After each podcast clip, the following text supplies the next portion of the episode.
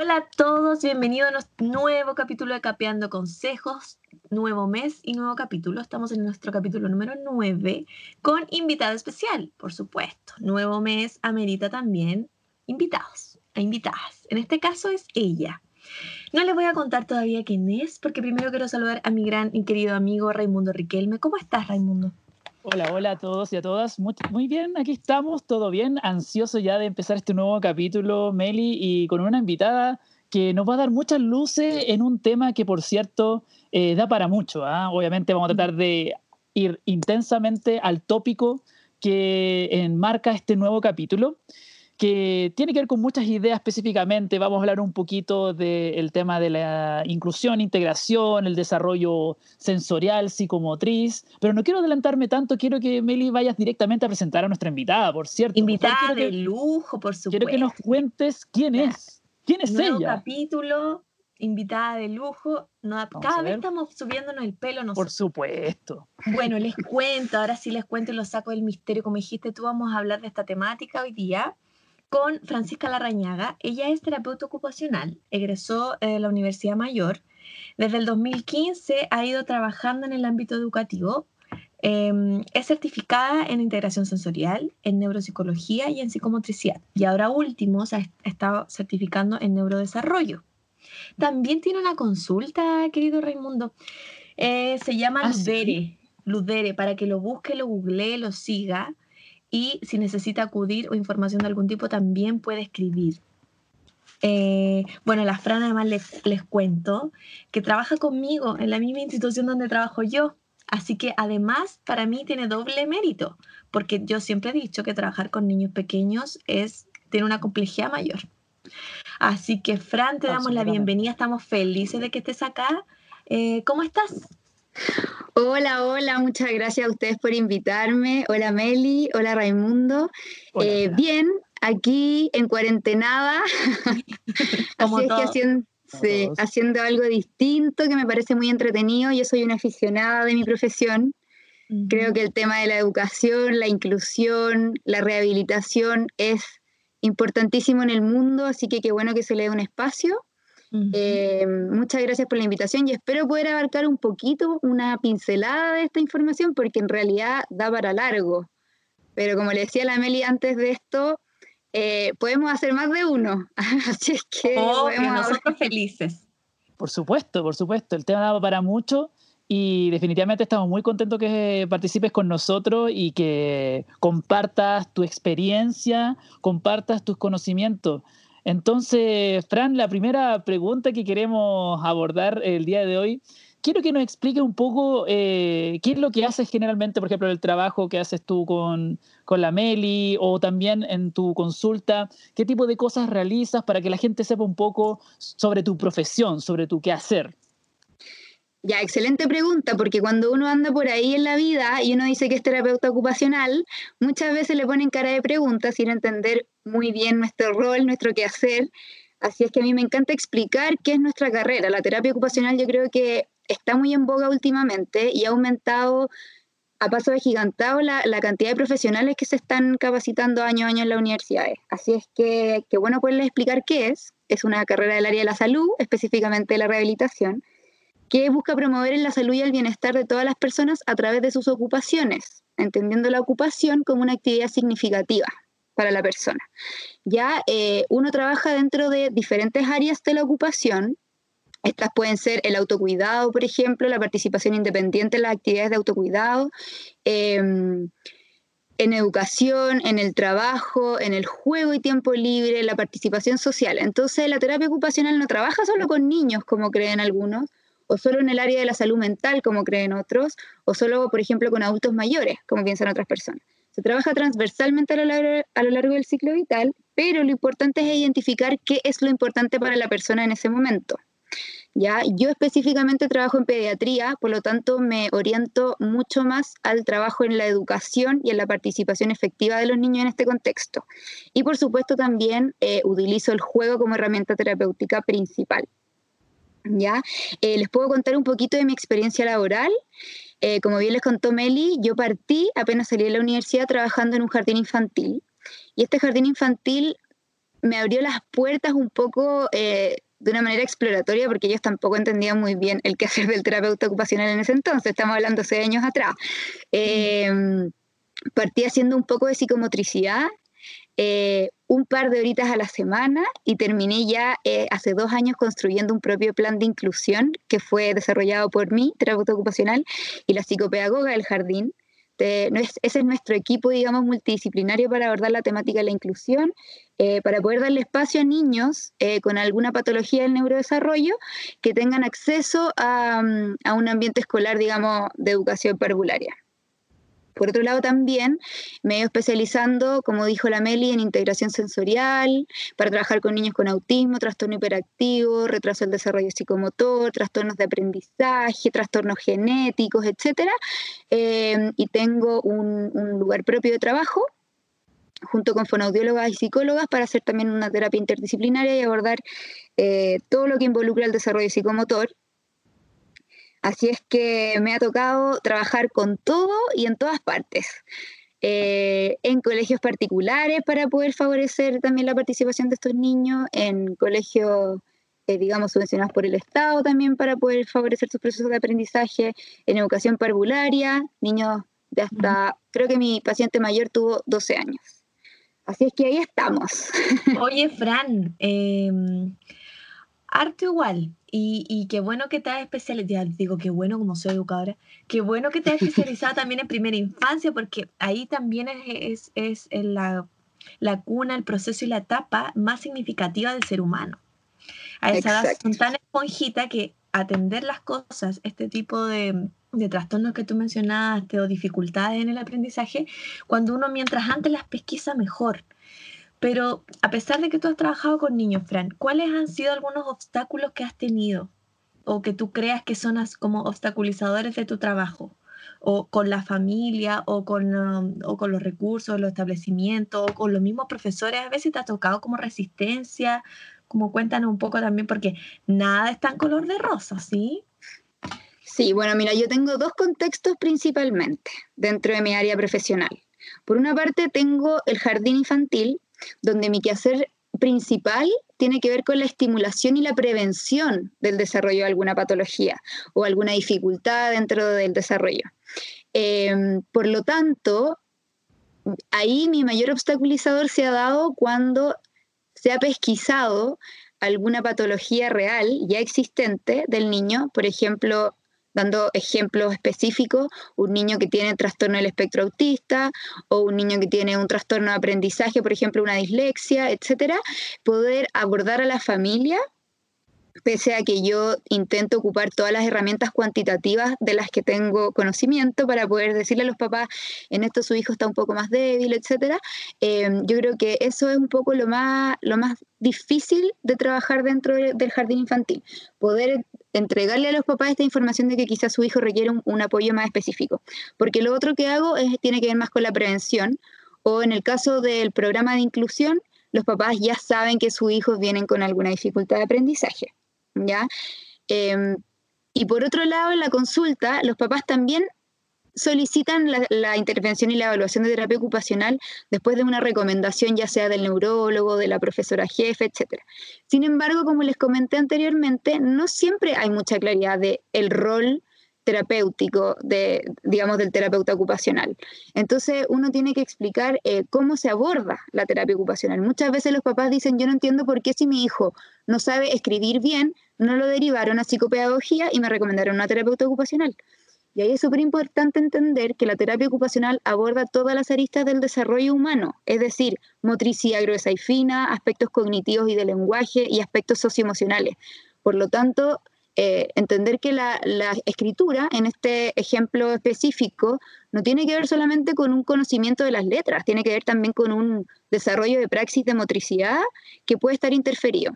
Por lo tanto, yo creo que falta mucho todavía em, la posibilidad de ampliarle a la población em, qué es lo que hace el terapeuta ocupacional, por qué es importante. Cada día están más incluidos dentro de los sistemas educacionales, pero creo que todavía estamos más lento que, lo que deberíamos ir. Hay países que nos llevan la ventaja notoriamente y, yo apelo y, y quiero quedarme ahí, eh, de tener toda la fe que para allá vamos, en el fondo, de poder eh, tomar los modelos de los países que nos llevan un poco la ventaja en el desarrollo de modelos de inclusión en, en cuanto a la educación y poder eh, copiar un poquito eso.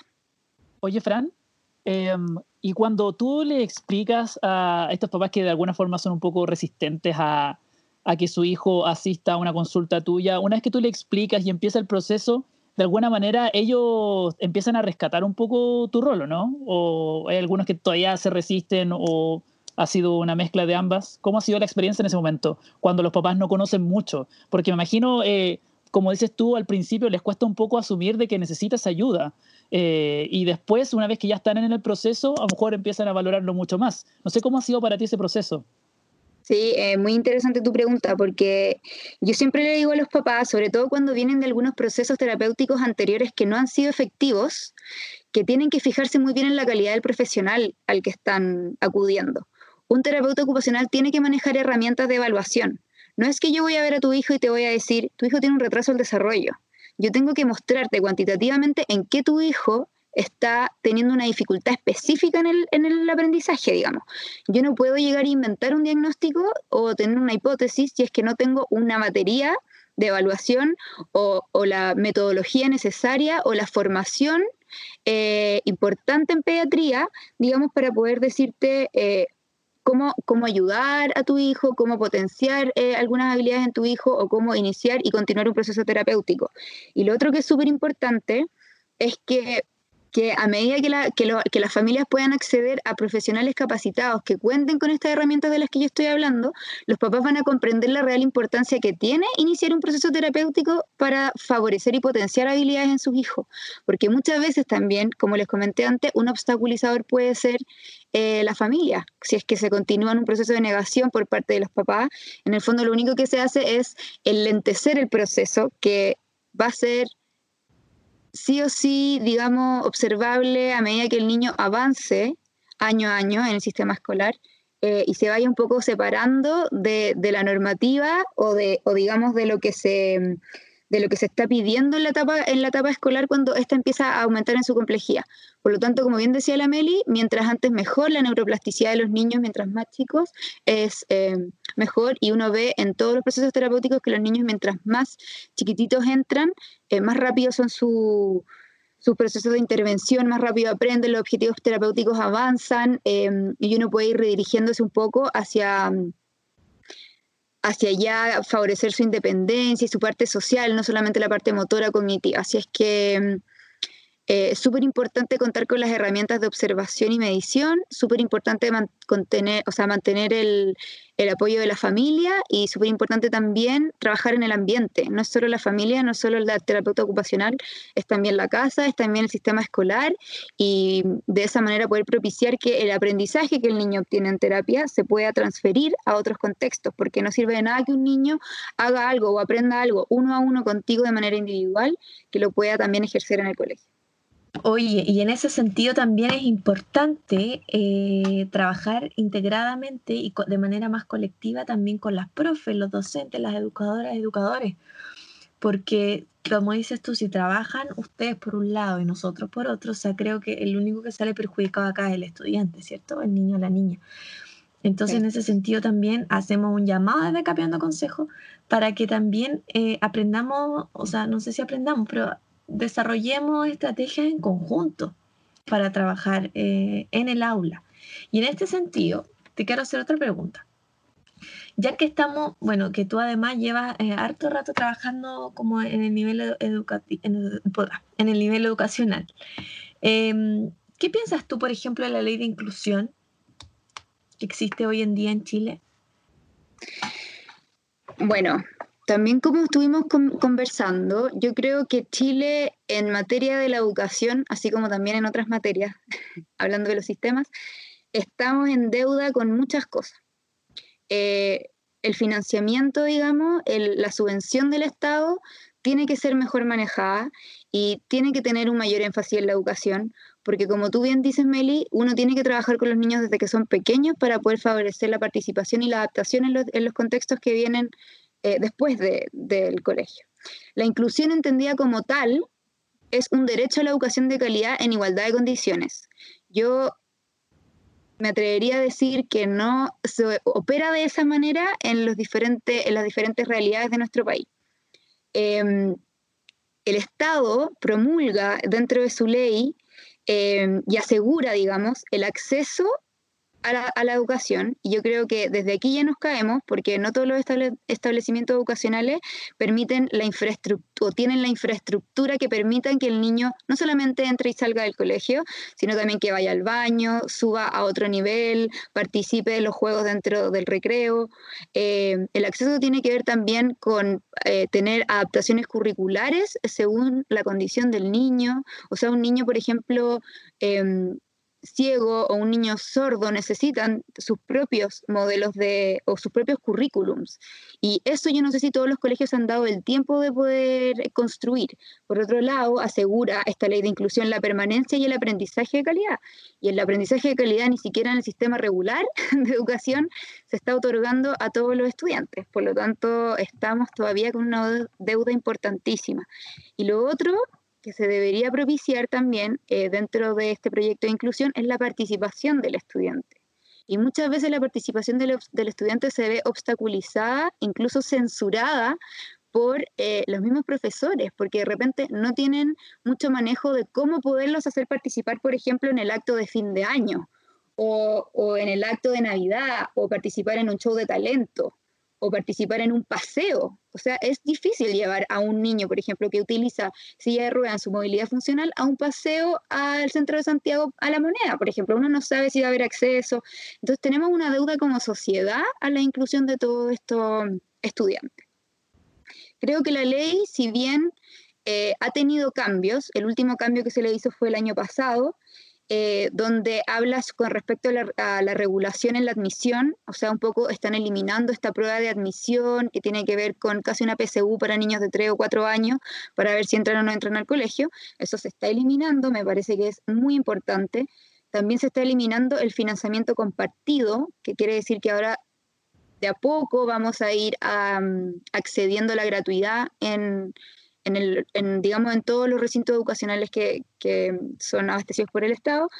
Y eh, lo otro es que se puso fin al lucro, que me parece que es muy importante, ya que en los colegios, sobre todo en aquellos que tienen proyecto de integración escolar y se recibe una subvención especial del Estado para tener estos niños con, con necesidad educativa, a veces esos fondos no estaban siendo utilizados en poder capacitar al personal, modificar el material, eh, permitir un acceso universal, digamos, al establecimiento. Entonces me parece que ahí se están teniendo algunas luces de un cambio positivo que propicie entonces la inclusión de, los estudiantes, pero me parece que todavía no se ha llevado como a, terreno, sobre todo ahora que un poco el sistema estudiantil está, eh, digamos, como en recreo, nadie está yendo al colegio, así es que tampoco se puede poner mucho en práctica. Bueno, tú mencionabas justamente... Eh, que muchos docentes dicen que se sienten incapacitados, un poco como de poder ayudar y poder trabajar con los estudiantes eh, y claramente de alguna forma nos ponemos incluso nerviosos de, al momento de no saber qué hacer. De hecho, justamente yo tuve eh, un año un estudiante con discapacidad visual y para mí, por ejemplo, el trabajar temas como geometría en la misma clase, para mí también era un tema y lo conversaba me acuerdo que la, educadora que iba al colegio iba como una vez a la semana, dos horas. Y, y, claro, no siempre coincidíamos, entonces era un trabajo bastante complejo porque como iba tan poco rato, era muy difícil trabajar como a fondo.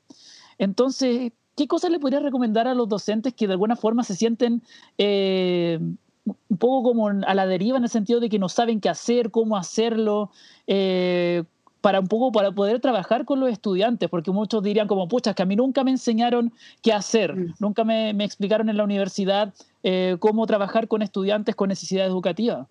Entonces, ¿qué le podrías recomendar a ellos? Quizás un poco a partir de tu área. Sí, hay dos cosas que me gustaría comentar. La primera es que hay que formarse. La formación es la clave para poder comprender qué necesidades puede tener un niño o sea, hay que formarse en cuanto a desarrollo psicomotor típico, hay que formarse en cuanto a desarrollo motor atípico, hay que entender que es una discapacidad visual, hay que entender que es una discapacidad auditiva. hay que entender esas cosas, porque si es que no, no hay forma de abordarlas.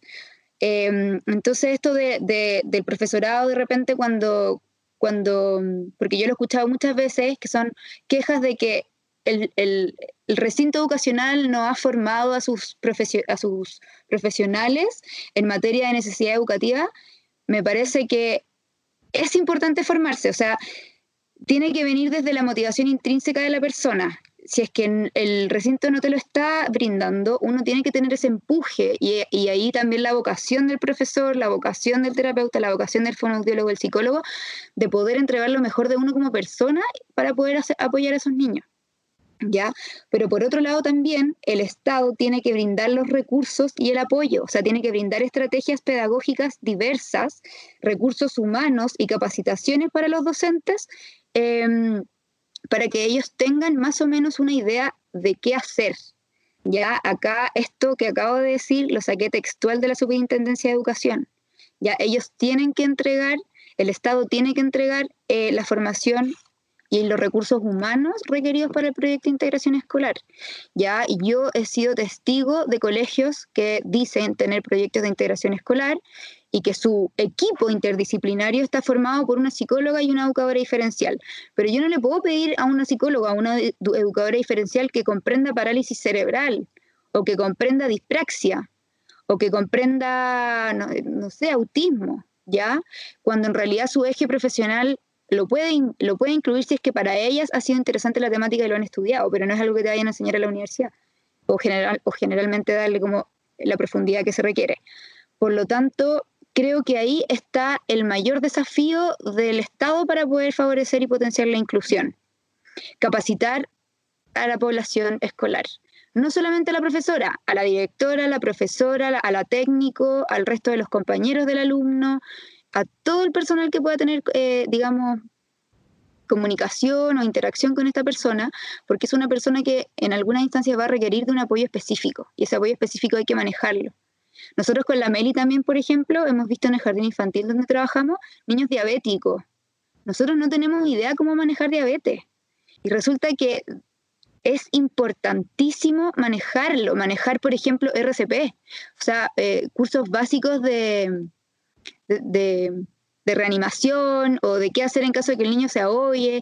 Como, yo siento que todas esas cosas en general en, en los colegios, en los jardines, no se, no se trabaja y es súper importante. Entonces es súper importante tener la motivación de, poder, de poderse formar acá, pero también, y esto es un llamado como a todos aquellos que están a cargo de recintos educacionales, de propiciarle a su, a su personal la posibilidad de, mm, de formarse en, en materia de educación, de inclusión, de trastornos del desarrollo, etcétera.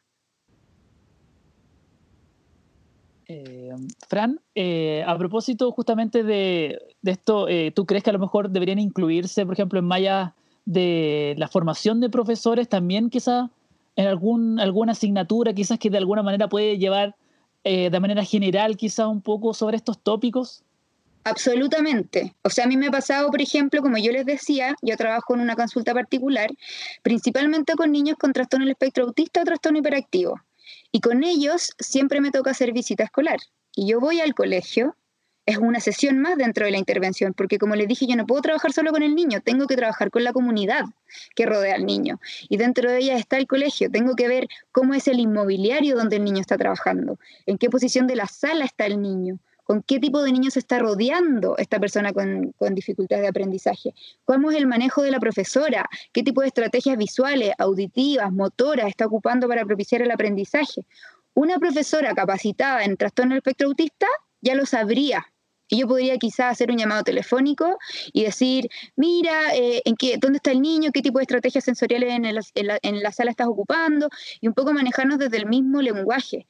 Pero pasa mucho que, también las profesoras se sienten un poco sobrepasadas porque no conocen y no manejan muchas estrategias em, para poder abordar a un niño con trastorno del espectro autista, por ejemplo. Entonces yo, mi, mi, llamado también aquí es a que los profesores le saquen el jugo a todos estos profesionales que encabezan los procesos terapéuticos de esos niños, ya que ellos son quienes, en este caso, como no lo hace el sistema educacional, les tienen que entregar ese recurso. Yo al menos lo hago como terapeuta ocupacional.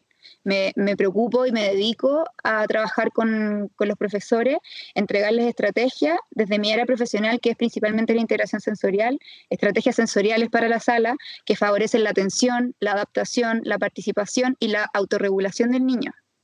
Soy testigo de eso, por supuesto. Nos ha tocado trabajar juntas también en un par de casos, también con la Fran y a mí también me he ido a observar a la sala. ¿ah?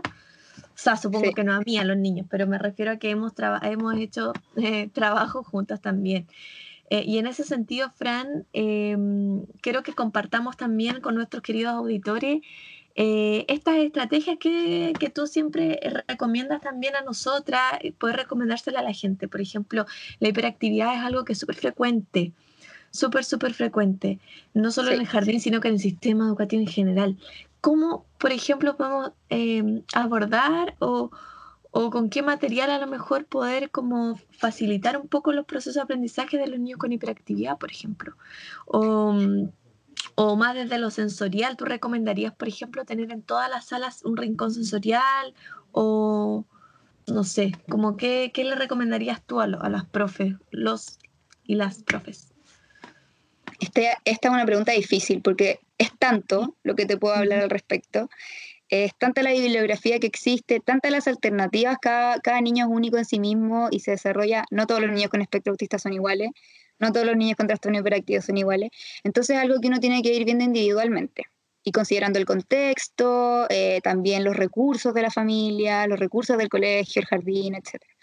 Pero a grandes rasgos eh, me gustaría comentarles varias cosas. Por un lado, eh, está un poco, no quiero decir de moda, pero es un, modelo de trabajo, una práctica de trabajo que se está implementando en varios colegios y yo lo he visto, que es la psicomotricidad. La psicomotricidad, que es también lo que yo hago en el jardín, nace como una respuesta mm, o como una necesidad a la estimulación temprana y a la prevención del desarrollo de alguna dificultad de aprendizaje y se utiliza como un espacio nutrido de estimulación. El niño tiene una expresión motriz importante, una expresión emocional importante y un espacio, digamos, donde se puede desplegar toda su creatividad corporal, cognitiva, eh, lingüística, etc.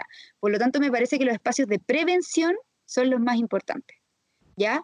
Pero por otro lado, cuando ya tenemos un niño que ya tiene una discapacidad, digamos, diagnosticada, eh, o evidente, porque muchas veces los diagnósticos se hacen tarde, pero las dificultades son evidentes en, estadios tempranos, eh, es importante siempre tratar de incorporar estrategias que favorezcan para mí el proceso de adaptación escolar.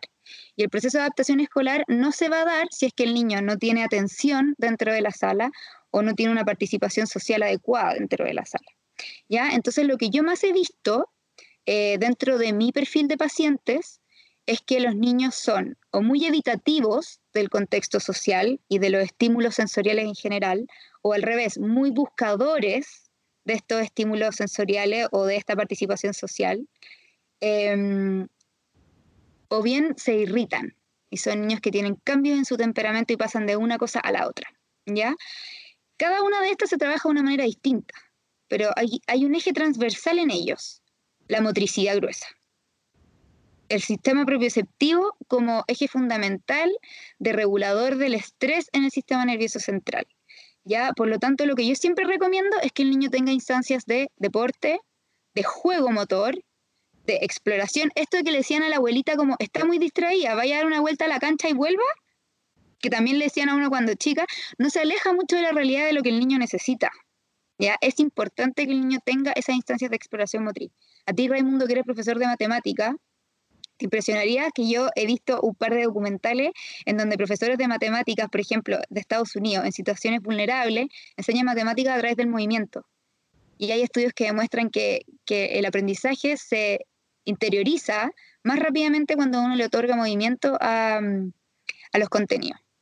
Mira, es eh, interesante, ¿eh? interesante porque porque lo hemos conversado con la Meli justamente ese tema y de hecho hace una semana entrevisté a un matemático y él me, ya. me planteaba justamente este punto de que claramente eh, reducimos la matemática a lo simbólico, a la escritura, pero también hay un componente corporal que lo dejamos de lado absolutamente y igual acuso recibo y me incluyo que a veces también tiendo a ser muy tradicionalista en ese sentido, pero sin dudas creo que es una tarea pendiente desarrollar también la, el conocimiento de todas las áreas con el cuerpo, porque finalmente también es una forma, de, también es una forma súper importante de, aprender que, que, de alguna forma a medida que, que, crecemos como que la renegamos un poco. Y otra cosa muy importante, la matemática no es solo cálculo mental, se escribe. Y hay muchos niños que la gente cree que tienen dificultades en la matemática, pero en realidad el niño tiene dificultad en la praxis de motriz fina. Por lo tanto, su dificultad no es en la concepción de la matemática, sino que no pudo escribirla. Y eso retrasó en absoluto sus procesos posteriores de aprendizaje. Entonces, como les iba diciendo, para mí el movimiento siempre es un eje fundamental. Ojalá todos los colegios de todos los estratos pudiesen involucrar estas estrategias preventivas de psicomotricidad educativa o de talleres de algún tipo, yoga infantil está muy de moda. Yo recomiendo hasta zumba. Cualquier cosa que implique movimiento es espectacular. Un niño que tiene mucha energía es un niño que tiene que gastar esa energía. Un niño que tiene muy poca energía es un niño que se tiene que activar. Por lo tanto, ¿cómo se hace? A través del movimiento. ¿ya? Y siempre yo le digo a los profesores que utilicen a los niños que son un poquito más activos como palos blancos, que te mueva el inmobiliario, que te ordene la sala, que te reparta la hoja, que sea tu helper, que lo mande al directorio a buscar no sé qué. El niño tiene que moverse, es un niño que no va a aprender sentado. Yo incluso he tenido que pedirle a profesoras que dejen que mis alumnos, o sea, que mis pacientes trabajen de pie durante la, la sala, en la sala de clase. Claro porque son niños que no les cuesta mucho sostener la postura en sedente en el escritorio y por lo tanto puede ser por diversos motivos, puede ser un tema muscular, puede ser un tema tensional, pero es importante trabajar el movimiento. ¿Ya? Por eso también de ahí radica la importancia de tener un profesional capacitado que entienda esto que también que estamos hablando ahora, porque no le puedo pedir a un psicólogo, a un psicopedagogo, a, un educador diferencial, a un fonodiólogo que no han tenido quizás experiencia en esta área, que lo comprendan y lo incluyan pero para mí, como soy terapeuta ocupacional, es fundamental. En ese sentido, Fran, eh, yo lo que le recomendaría a todos los que nos están escuchando, usted sea profesor de lo que sea, debería comenzar siempre su clase con movimiento. Sí. Em, sí, y de a poquito ir agregando y diversificar un poco las metodologías que vamos utilizando. En el caso de la educación popular es distinto, porque nosotros tenemos una rutina con, con periodos estables y con periodos más dinámicos. Pero en el caso del colegio, que es mucho más estructurado, entonces sería bueno, en base a lo que nos está contando la Fran, ¿cierto? Que cada, a lo mejor que cada clase empezara con movimiento, algo breve, de 10 minutos, que se muevan, que salten, que corran, que, no sé.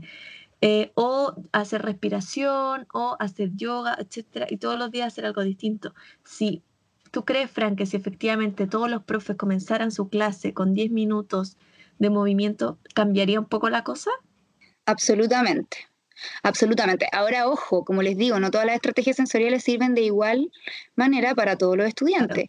Piensen en un niño autista que se regula con la estimulación auditiva. Si es que yo me pongo a hacer una actividad de zumba con la, con la clase antes de trabajar matemática, se va a desorganizar y se va a desregular, se va a irritar. Por lo tanto, por ejemplo, ahora está muy de moda, yo no sé si ustedes lo han visto, que en vez de sillas estáticas, a los niños se les ponen cojines inestables eh, en la silla como superficie inestable para hacer ajustes posturales constantes, que es un micromovimiento, pero no incluye ni sonido, digamos, ni, ni distorsionar mucho la dinámica de la sala. O incluso yo les puedo contar también de la experiencia que he tenido de mi estudio en Estados Unidos. Hay muchos modelos educacionales allá que en vez de sillas están utilizando eh, estos balones terapéuticos que rebotan. Obviamente están mm. dentro de una, de una superficie que, que imposibilita que se mueva esta pelota, digamos, en distintas direcciones. Es una pelota que queda fija, pero el niño puede rebotar. Este micromovimiento, que también tiene que ver con la propiocepción, lo que hace es regular los niveles de alerta, que es la atención que uno le pone al entorno, y favorecer los procesos, como ya lo mencioné anteriormente, de atención y de aprendizaje. Por lo tanto, falta mucho, falta mucho por desarrollar, eh, falta mucho por incluir dentro del, de los sistemas, digamos, dentro de los currículum, eh, pero vamos para allá. Cada vez hay más terapeutas ocupacionales, así es que... Seamos positivos, seamos positivos. Oye, Fran, yo una vez vi, cuando hice mi práctica profesional, una escuela donde las sillas, por ejemplo, les ponían bandas elásticas. Entonces los niños hiperactivos lo que hacían, estaban todo el rato, por ejemplo, escribiendo, pero con sus pies hacían entonces este movimiento como de rebote en el, con el elástico. Sí, yo lo encontraba bien bueno, fíjate, porque realmente funcionaba. A mí me gusta harto la banda elástica. Lo que me pasa de cuando uno la pone en la silla a la altura de los pies es que los niños a veces ponen los pies atrás de la, de la banda y tienden a irse hacia adelante. Eh, entonces, eh, yo de hecho me compré hace poco un set de bandas elásticas porque quiero probar diferentes formas de ocuparla en el inmobiliario, pero puede ser puesta también para hacer una estimulación a nivel de las manos o algo distinto. Pero todo, como les digo, todo lo que sea movimiento siempre va a favorecer los procesos atencionales. Puede ser un micro movimiento como masticar un masticable o una gomita, o un macro movimiento como pedirle al niño que salga a correr antes de iniciar una clase que va a requerir altos niveles de o alta demanda de atención. Entonces, de ahí la importancia de apoyarse también en los profesionales que están encabezando los procesos terapéuticos de esos, de esos estudiantes específicos. hay, hay, otras cosas también, Meli, que tú también me has comentado dentro del jardín, como los rincones sensoriales, que tienden a ser rincones más tranquilos. El rincón tranquilo, más que el rincón sensorial, el rincón tranquilo es súper importante pero también hay que poner ojo en qué es lo que uno pone, porque el rincón tranquilo, por ejemplo, si yo lo lleno de semillas y texturas distintas y todo, y mando a mi niño con autismo o con trastorno hiperactivo y tiene defensividad táctil, el niño mm. se va, en vez que regular, desregular. Mm. Por lo tanto, a eso voy con que cada estrategia es súper individual con el niño. Pero sí lo que les puedo recomendar como estrategia general es movimiento. Movimiento, súper. Eh, es bastante interesante el último punto. Yo me quedé dando vuelta con, con varias cosas. Sí. Eh, ¿Meli? No, dale, Ray.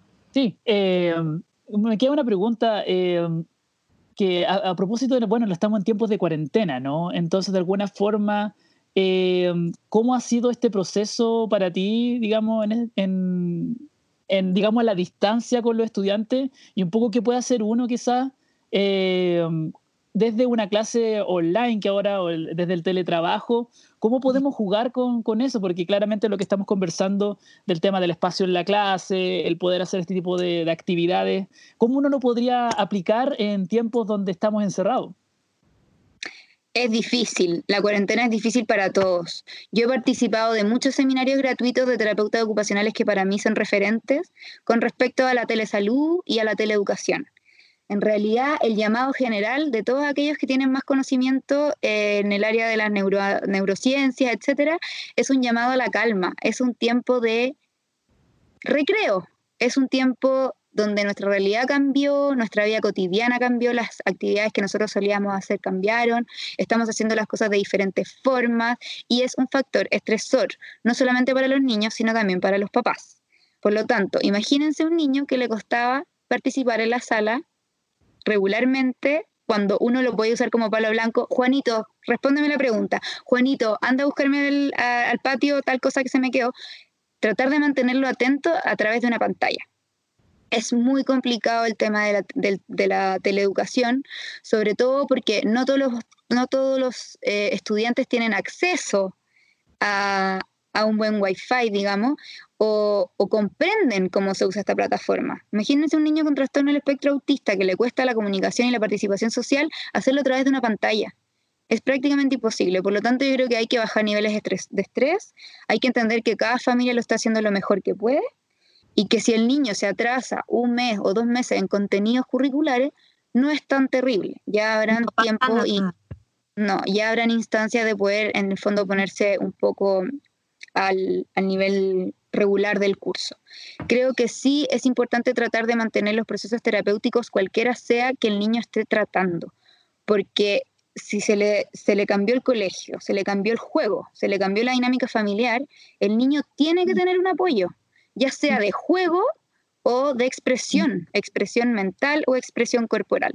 Por lo tanto, lo que yo siempre le digo a los papás es que es importante que continúen con alguna de las actividades rutinarias que el niño tenía ya también para que los, niños también se estresan y es súper importante considerar eso.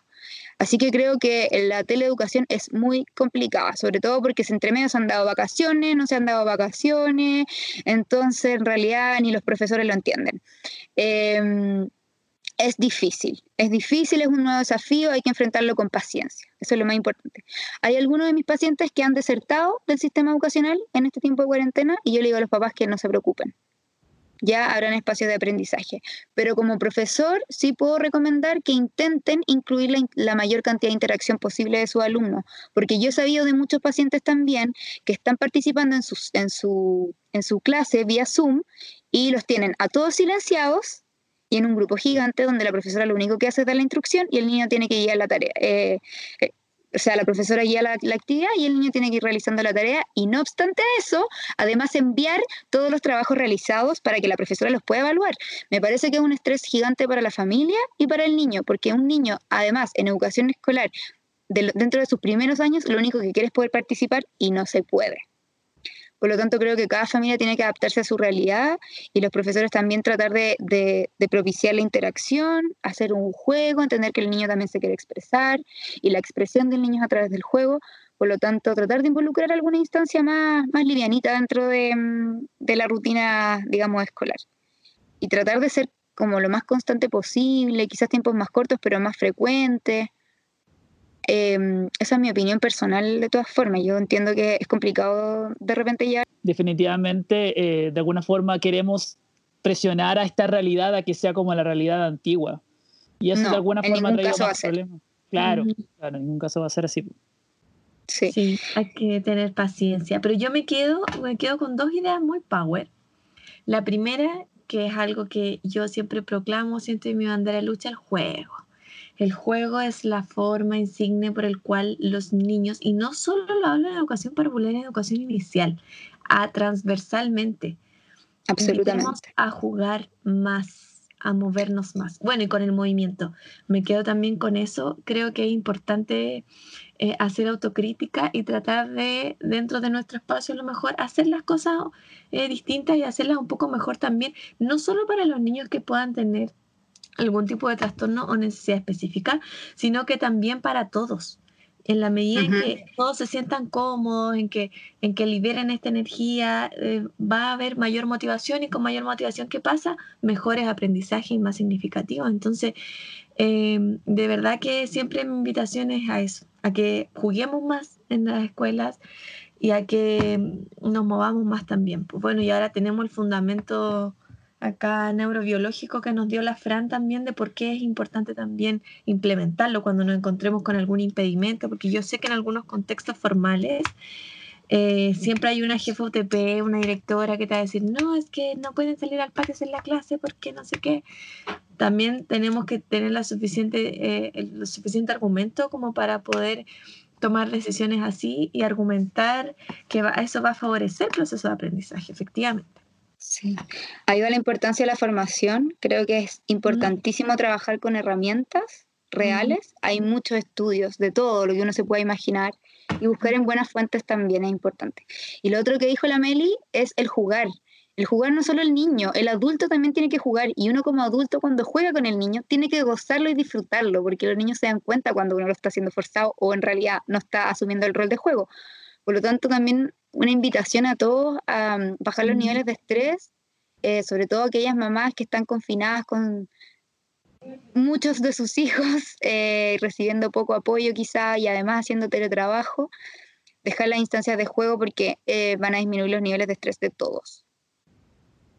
Y movimiento, y no estar todo el día también frente a pantallas, porque eso al revés, lo que hace es hiperactivar el sistema nervioso y hiperactivar la actividad motriz de los niños. Así es que invitación a jugar. Eso tiene que quedar así transversal, eh, eh, la importancia transversal de este podcast. Me encanta, Fran. Oye, gracias. Como que siento que uno se va un poco esperanzado, se va con más herramientas. Eh, me gustó, me gustó este capítulo. A mí completamente, yo estoy completamente motivado a seguir formándome en este tema, sin dudas. Sí, me gusta mucho. Oye, eh, muchas gracias por la invitación, me encantó. En un comienzo estaba un poco nervioso, no sabía bien qué iba a decir. Como les digo, esto aborda tanto que uno no sabe ni por dónde partir ni por dónde terminar. Pero además está de decir que cualquier cosa, cualquier comentario, cualquier consulta de cualquier persona, eh, yo estoy más que disponible. Em, y muchas gracias, muchas gracias por la oportunidad. Tenemos tu contacto, tenemos tu contacto. Claro, la Meli ahí me, va a penar si es que... Sí, sí. Oye, y podemos hacer otro capítulo también y profundizar en algún tema, por supuesto. Están más que invitados, Ah. felices de tenerte de nuevo en nuestro podcast. Por supuesto, y seguro que va a ser así. Oigan, eh, busquen el centro del- de la Fran, la consulta, Ludere se llama, Ludere. Ahí trabaja la Fran. Si usted quiere hacer una consulta, quiere llevar a su hi- hijo, primo, usted mismo quiere ir, búsquelo, Ludere. Y ahí busca a la Fran. Sí, nos pueden encontrar en Instagram, Centro Ludere, o, mm, o en, o en página web, www.centroludere.cl. Ahí está, ya sabe, agéndelo, agende todos los tips que dio la Fran, agende toda la información que usted no sabía, ah, vaya escribiendo, vaya a buscar su libreta, si es que no la tenía, escuche de nuevo el podcast. no. Eh, eso, gracias a todos por escucharnos, les recuerdo nuestras redes sociales, querido Raimundo. Sí, nuestro Instagram, que es capeando.consejos, y nuestro correo electrónico. ¿Cómo era nuestro correo electrónico, Meli? capeandoconsejos.gmail.com. Ahí puede pedirnos bibliografía de alguno de los capítulos, puede pedirnos contactos, puede pedirnos, eh, no sé, algún tema que quiera tratar, lo podemos traer sobre la mesa también, lo que usted quiera. Si quiere darnos amor, también puede enviarnos amor también. Obvio. Y no olviden de que los viernes hacemos un live por Instagram, donde hablamos un poco de manera distendida eh, otras cosas, pero no dejando de hablar del tema que nos convoca, que es la educación, ¿no es cierto, Meli? Sí, este viernes yo creo que vamos a hablar un poco también acerca del capítulo de hoy, que Perfecto. ya evidentemente cuando ustedes lo escuchen es porque ya salió al aire. Así que es un besito para todos, muchas gracias por escucharnos. Chao, Fran, gracias. Chao, chao. Muchas gracias, Fran. Te pasaste. Besitos para ustedes.